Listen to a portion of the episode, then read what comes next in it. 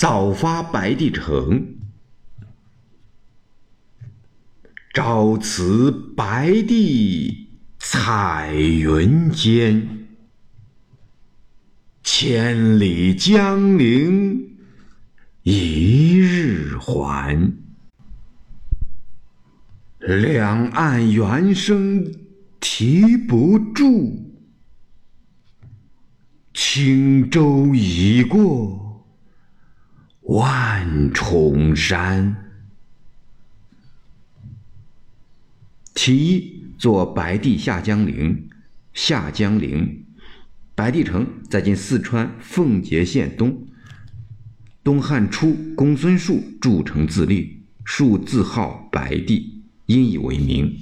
水经注：江水自峡七百里中至于下水相邻，言意阻绝，或亡命急宣，有时朝发白帝，目宿江陵。其间千二百里，虽乘奔御风，不以疾也。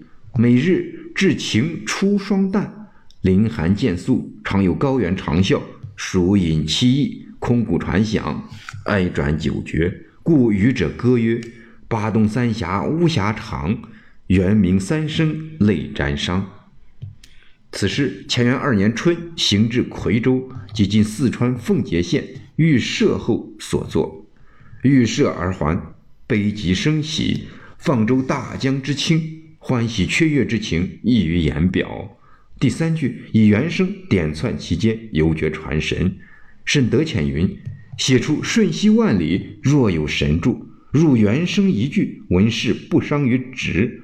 画家不仅设色，专于此处用意。